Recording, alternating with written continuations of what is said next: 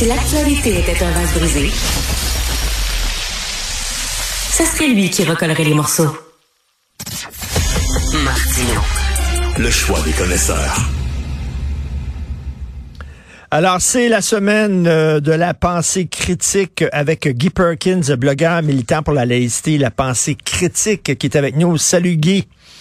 Salut Richard, je dirais que ma naissance est un complot. Écoute, j'ai pensé à toi.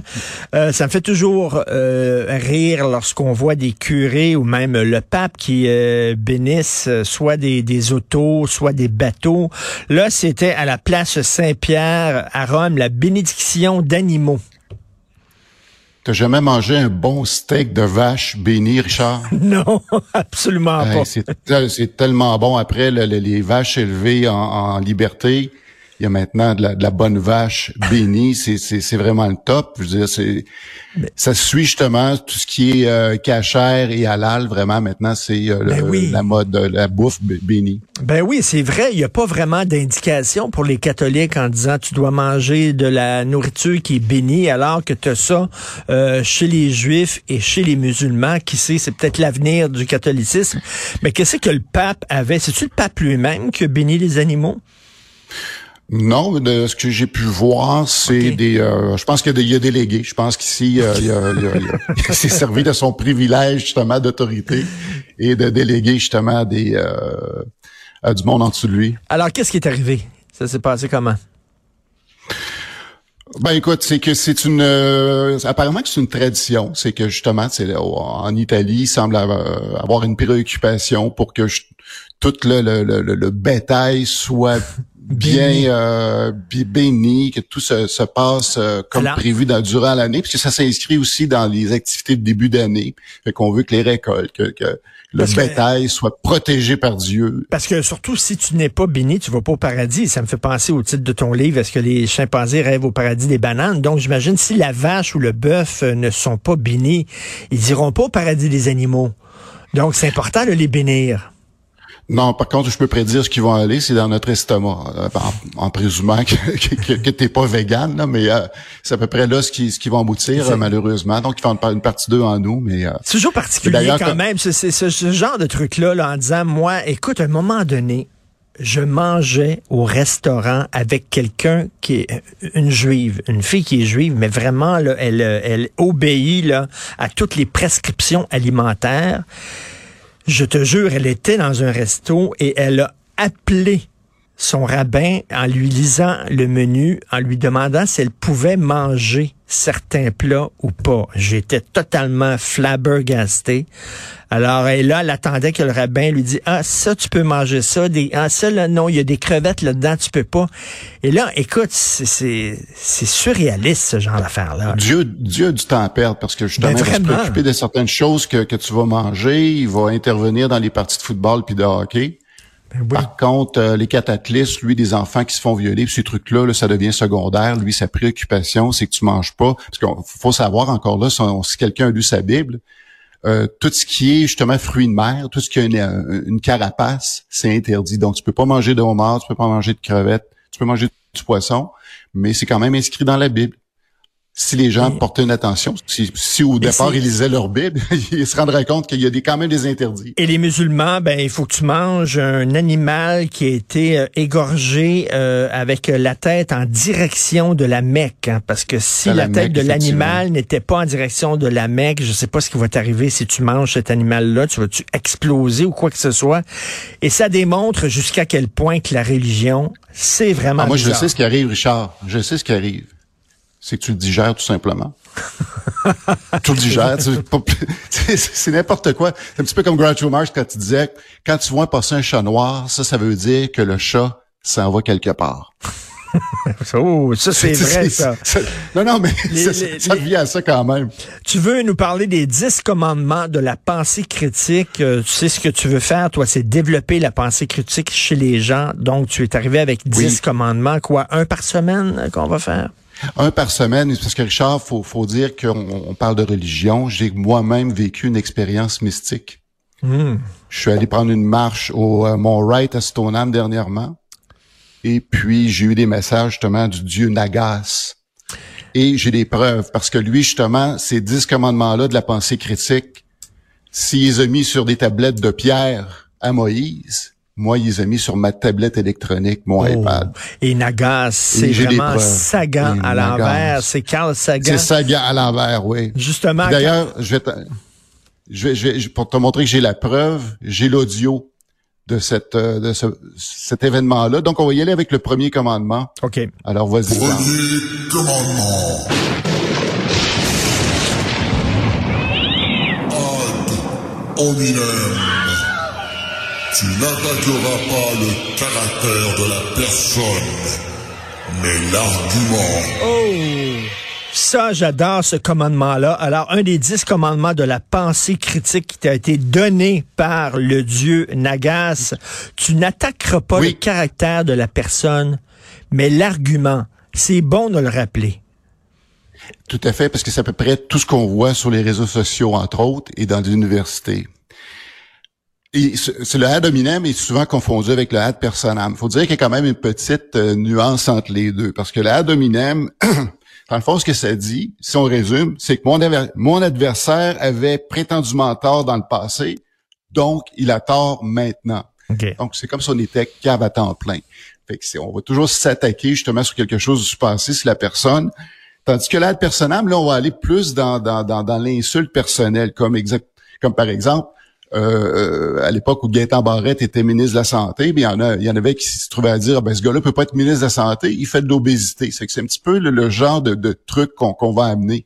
Fait que c'est, c'est important de se rappeler. Puis la pensée critique, on vient pas au monde avec la pensée critique. C'est vraiment, faut vraiment s'arrêter euh, c'est l'exercice au quotidien qu'il faut faire. C'est comme, aller au gym. C'est comme aller au gym pour te. C'est comme aller au gym. Ça, il faut, faire ça tous les jours.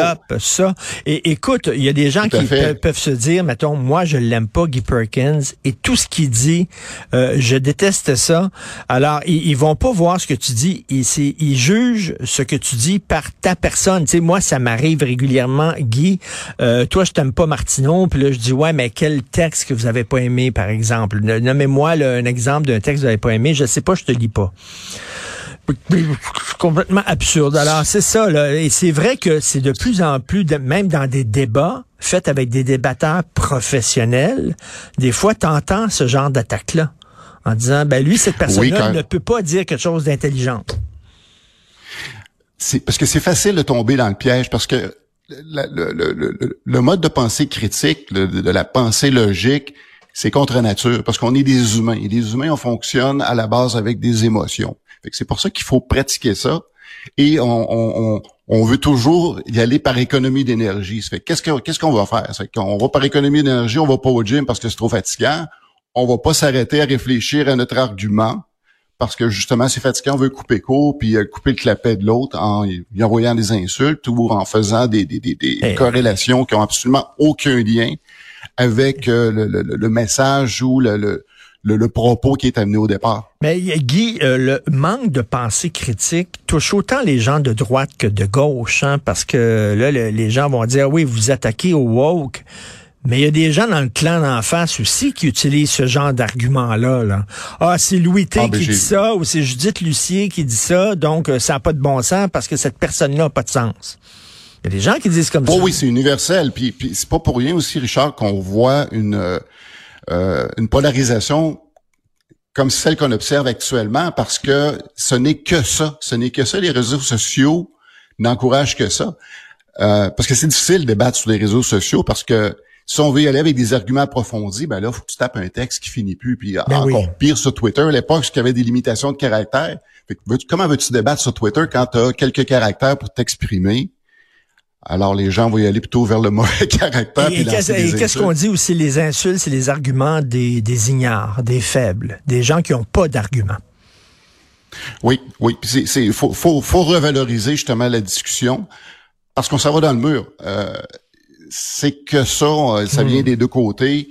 Euh, moi, je m'inquiète euh, particulièrement il euh, y a personne qui peut donner de leçons d'un côté comme de l'autre. Moi, je, je, je, vise les deux côtés effectivement. C'est pour ça que je me rends compte que euh, quand j'ose avec des gens de gauche, on va me dire que je suis de droite, puis quand j'ose avec des gens de droite, on va me dire que je suis de gauche. Je pense que je fais le pas pire job. ouais, c'est ça. Quand tu es attaqué des deux bords, tu es euh, généralement à bonne place. Tu es à la bonne situation. Et, je prétends pas, je, prétends pas être parfait là-dessus, Richard, quand même, parce que on est humain. Des fois, on va se laisser emporter. Il faut toujours se le rappeler et peut-être faire un petit, un petit euh, une révision de ce qu'on de ce qu'on a dit, ce qu'on a fait. on est des actes d'émotion et de temps en temps, l'émotion prend le pas sur la raison. Euh, tu veux nous recommander, tu veux nous recommander des lectures justement pour les euh, apprentis penseurs critiques. Oui, euh, appelons ça un starter kit pour euh, quelqu'un qui veut vraiment se familiariser avec ça. Un kit de débutant. kit de débutant, voilà. Euh, le premier que tout le monde devrait avoir dans sa bibliothèque, qui devrait être dans tous les tiroirs de, de, de, chambres d'hôtel, c'est le petit cours de défense intellectuelle de Normand Baillargeon. Euh, c'est quand même une c'est une lecture qui est quand même assez assez lourde quand, même parce que euh, ça familiariser avec toute la terminologie et ainsi de suite puis comment ça fonctionne. Mais je pense que c'est important. Si quelqu'un veut vraiment se familiariser avec la pensée critique, ce livre-là de, de Normand Baillargeon est un must. Normand Baillargeon, euh, on peut lire ses textes de temps en temps, entre autres dans le Devoir. Est-ce que c'est quelqu'un qui est qui est-ce que c'est quelqu'un qui est campé idéologiquement. Pour ceux qui le connaissent pas, euh, Normand Bergeon, c'est-tu un gars de gauche, c'est-tu un gars de droite ou euh? Ben lui, il se présente comme étant un anarchiste euh, qui est de l'école de, de, de Noam Chomsky.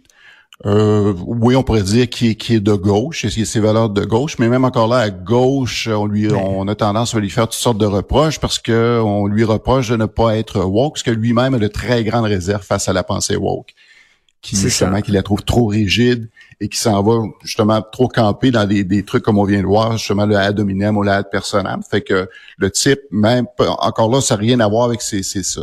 Oui, il campe euh, au point de vue idéologique, il reste quand même qu'il va se préoccuper sur la notion. Je pense que la pensée critique va toujours prévaloir pour lui que ses positions idéologiques. C'est un, cas de gauche, mais c'est pas un néo-progressiste. Alors donc, euh, au petit cours d'autodéfense intellectuelle, autre texte, autre livre, une histoire de tout ou presque de Bill Bryson.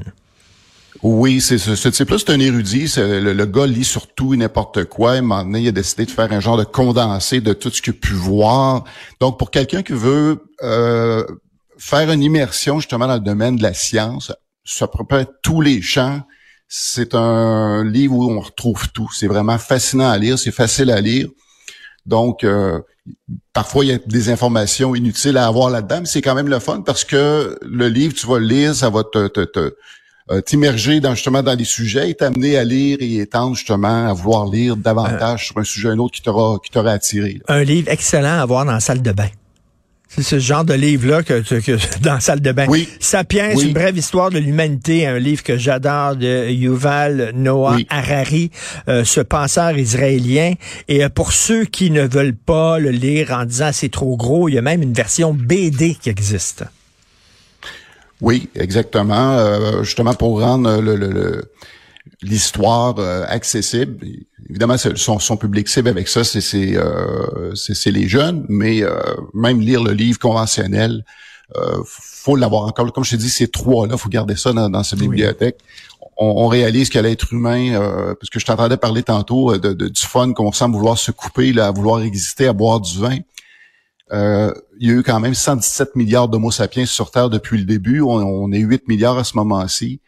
Euh, à date, tout le monde est mort c'est ce qui nous attend. Donc, euh, c'est un livre extraordinaire et qui dit aussi que les idéologies sont des religions aussi. Là. Les idéologies, les, euh, les systèmes économiques et tout ça, que tout ça fait oui, partie de la même chose. Ce sont des conventions, ce sont des religions. Il y a une vision très large de la religion et euh, c'est un livre absolument magnifique. Et je le dis, c'était Parce que sans convention, on peut pas fonctionner tout simplement. Oui, c'est ça. On a besoin de se raconter des histoires et des histoires communes. on se rencontre là-dedans et c'est disponible en BD, puis une version BD absolument géniale. Et j'ajouterai à tout ça ton propre livre, Les chimpanzés rêvent-ils d'un paradis des bananes, comment j'ai fait une croix sur la religion.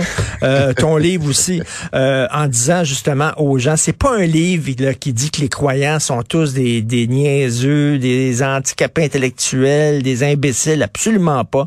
C'est un livre qui se questionne sur notre relation face à la croyance. Et comme tu disais tantôt, euh, on peut tous, on est des êtres d'émotion. On peut tous, nous autres aussi, tomber dans l'insulte personnelle, euh, comme on peut tous, nous autres aussi, des fois s'accrocher à des superstitions.